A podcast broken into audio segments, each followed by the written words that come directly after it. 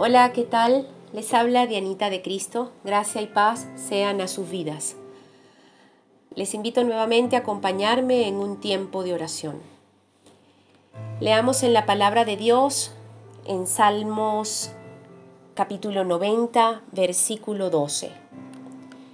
Enséñanos de tal modo a contar nuestros días que traigamos al corazón sabiduría.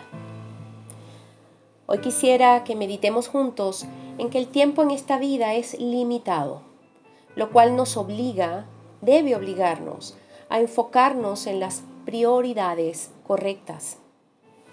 La porción bíblica que hoy les comparto es el versículo 12 del Salmo 90, como les dije, que por cierto es el único salmo adjudicado a Moisés. Les animo a leerlo completo porque hallamos allí un discurso excelente sobre la naturaleza humana desde el punto de vista bíblico. Creo que usted que me escucha y yo estamos o estaríamos de acuerdo en algo, y es que hay dos verdades acerca de la existencia humana. Es más, prácticamente todas las religiones y filosofías de vida piensan lo mismo. Esto es, que humanamente somos finitos y que además somos pecadores. En este mundo la existencia del mal es inobjetable. Y este cuerpo físico suyo y mío algún día muere. Eso también es una gran verdad. Somos seres finitos. Claramente en nuestras fuerzas, repito, en nuestras fuerzas, no podemos superar nuestras limitaciones básicas. Es decir, me refiero a que no podemos eliminar por completo nuestra falta de experiencia o los límites de nuestro intelecto. Aunque creamos saberlo todo, no, no lo sabemos. Todo lo sabe Dios. No podemos cambiar lo que heredamos de nuestros progenitores, ¿saben? No podemos cambiar nuestra raza. Ajá, Diana, me dijo una chica una vez, pero ¿y la cirugía estética qué? Claro, tú te operas la nariz y te alisas el cabello, pero ten un bebé. Allí la nariz volverá a asomarse y los rulos del cabello también. Supe del caso de una modelo muy preciosa y esta se casó con un hombre también muy buen mozo y luego tuvieron dos nenas. Y ambas nenas no salieron muy agraciadas físicamente hablando. Y su esposo la demandó por estafa la estafa fue que nunca esta modelo le dijo a su esposo acerca de las muchas cirugías estéticas a las que ella se había sometido. Esto es verídico, en el caso. Ojo, no estoy aquí criticando la cirugía estética, no, no, para nada. Estoy es apuntando a que el exterior no cambia el interior. Puedo recordar también algo que recientemente apareció en las redes sociales y fue el caso de una jovencita que siendo muy linda y talentosa, famosa por su comiquísima sonrisa que se hizo viral, tristemente a sus 16 años se quitó la vida.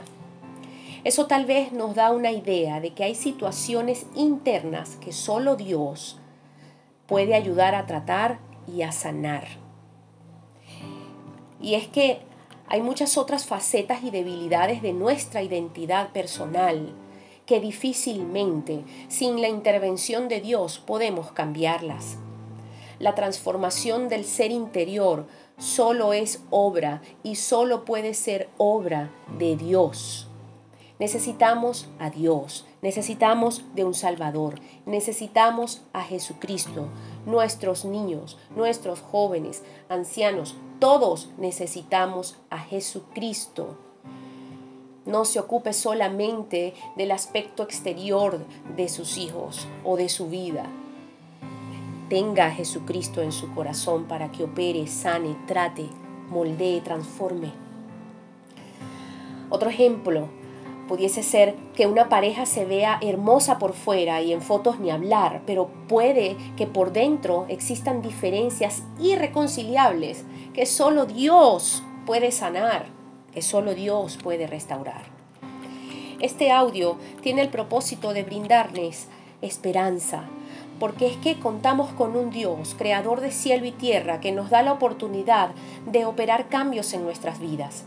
Con la ayuda de Dios y su palabra podemos alcanzar la gracia y sabiduría que necesitamos para enfrentar los desafíos de nuestro diario vivir. A pesar de que tal vez heredamos conductas, sufrimos traumas y eso nos hace manejarnos de manera no grata muchas veces, con la ayuda de Dios y su Espíritu Santo podemos sanar y ser moldeados de tal manera que corrijamos y caminemos correctamente. Al creer en Jesucristo, hasta nuestra ciudadanía es distinta y esperanzadora. Pues no andamos como normales terrestres haciendo lo mismo que otros mortales. Caminamos por fe bajo principios celestiales y esos valores también los heredarán nuestros hijos. Dice la palabra que la ciudadanía de los hijos de Dios está en el cielo. Y para ser hijos de Dios necesitamos a Jesucristo en nuestras vidas. Miren, Dios sabe todo sobre nosotros y no hay nada que podamos ocultarle. Debemos rendir cuentas por todo lo que hacemos, pensamos y decimos a Dios. Debemos acercarnos a Dios y reconocer nuestros pecados, reconocer qué hacemos mal. También hablarle al Señor acerca de que otros nos hacen mal, del daño que hemos sufrido. A Dios hablarle acerca de todas estas cosas, pero señalarnos los unos a los otros no es la solución. La única manera de cambiar esa realidad es orando a Dios en el nombre de Jesucristo.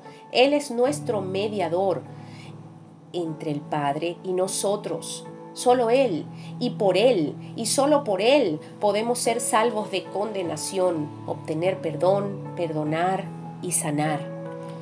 A la luz de todo lo que nos dice el Salmo 90, la única respuesta válida para nosotros los creyentes es la oración.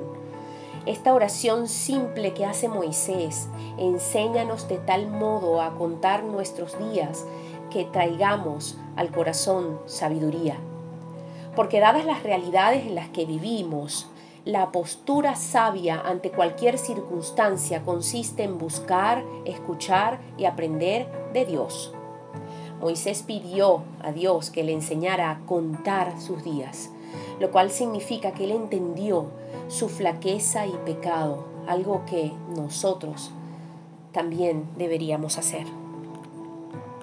Oremos. Padre eterno, dador de la vida, bendito Señor Jesucristo, con su misión en nuestro corazón, te pedimos que tus enseñanzas hagan nido en nuestra mente y se hagan evidentes en nuestra conducta.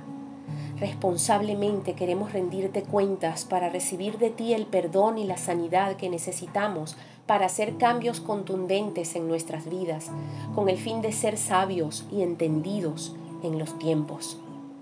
Una vez más te pedimos un corazón puro que te adore y un espíritu recto que te obedezca.